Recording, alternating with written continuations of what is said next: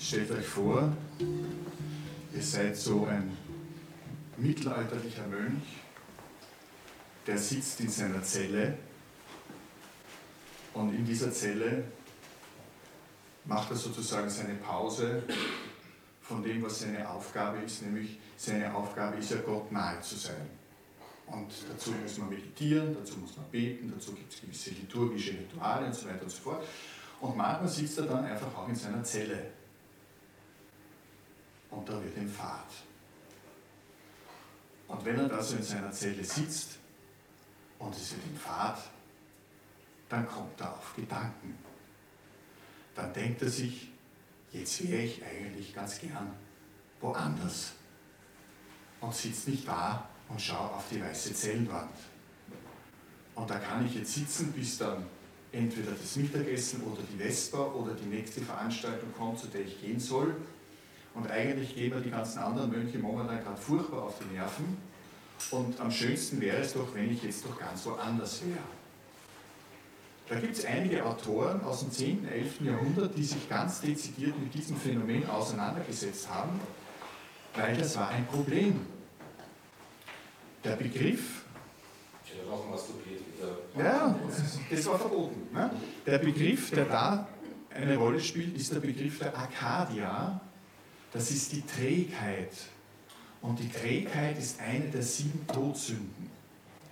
Die Trägheit führt dazu, dass der Mensch auf die Idee kommt, gewisse Laster hm, in sein Leben hereinzulassen. Das ist natürlich für einen Mönchen ein Problem.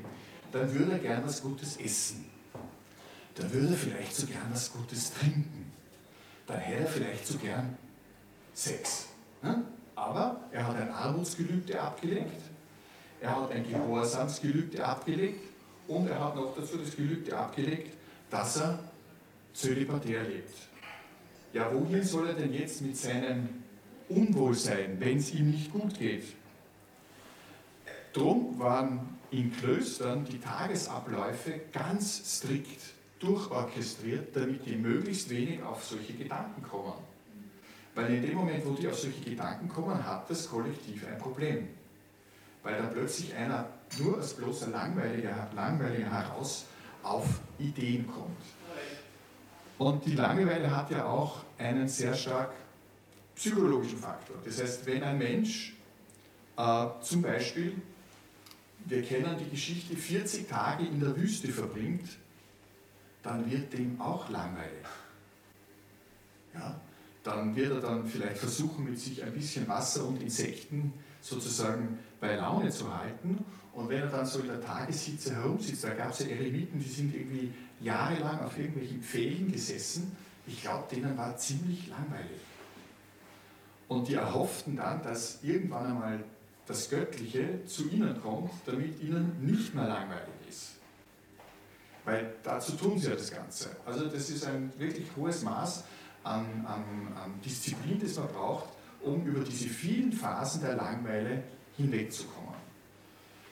Das ähnliche Phänomen kennt man von ähm, Menschen, die zum Beispiel lange Zeit in dunklen Verließen verbringen mussten. Also politische Gefangene, aber auch sozusagen Gefangene aus religiösen Gründen, die einfach in dunklen Verließen sitzen, die beginnen zu halluzinieren.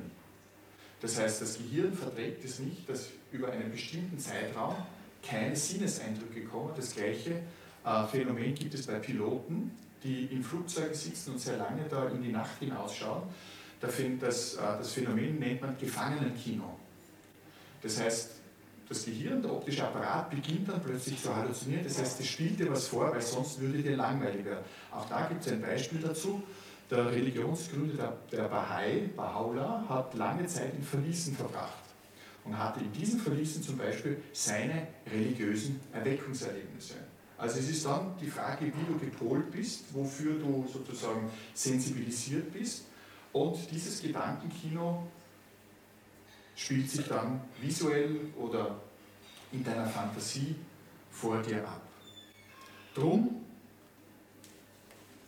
hat man jetzt sowohl bei Mönchen als auch bei anderen Personen, die sehr lange Zeit mit sich selbst verbracht haben und denen dann möglicherweise ziemlich langweilig war, und die so vor sich hin sinniert haben und die sich gedacht haben, was soll ich denn jetzt mit meiner Zeit anfangen? Versuchen wir einfach mal so ein paar Minuten dieses Ziehen, dieses Sehnen, wenn ich so wirklich nicht weiß, was ich mit mir selber anfangen soll, wie es einem da geht.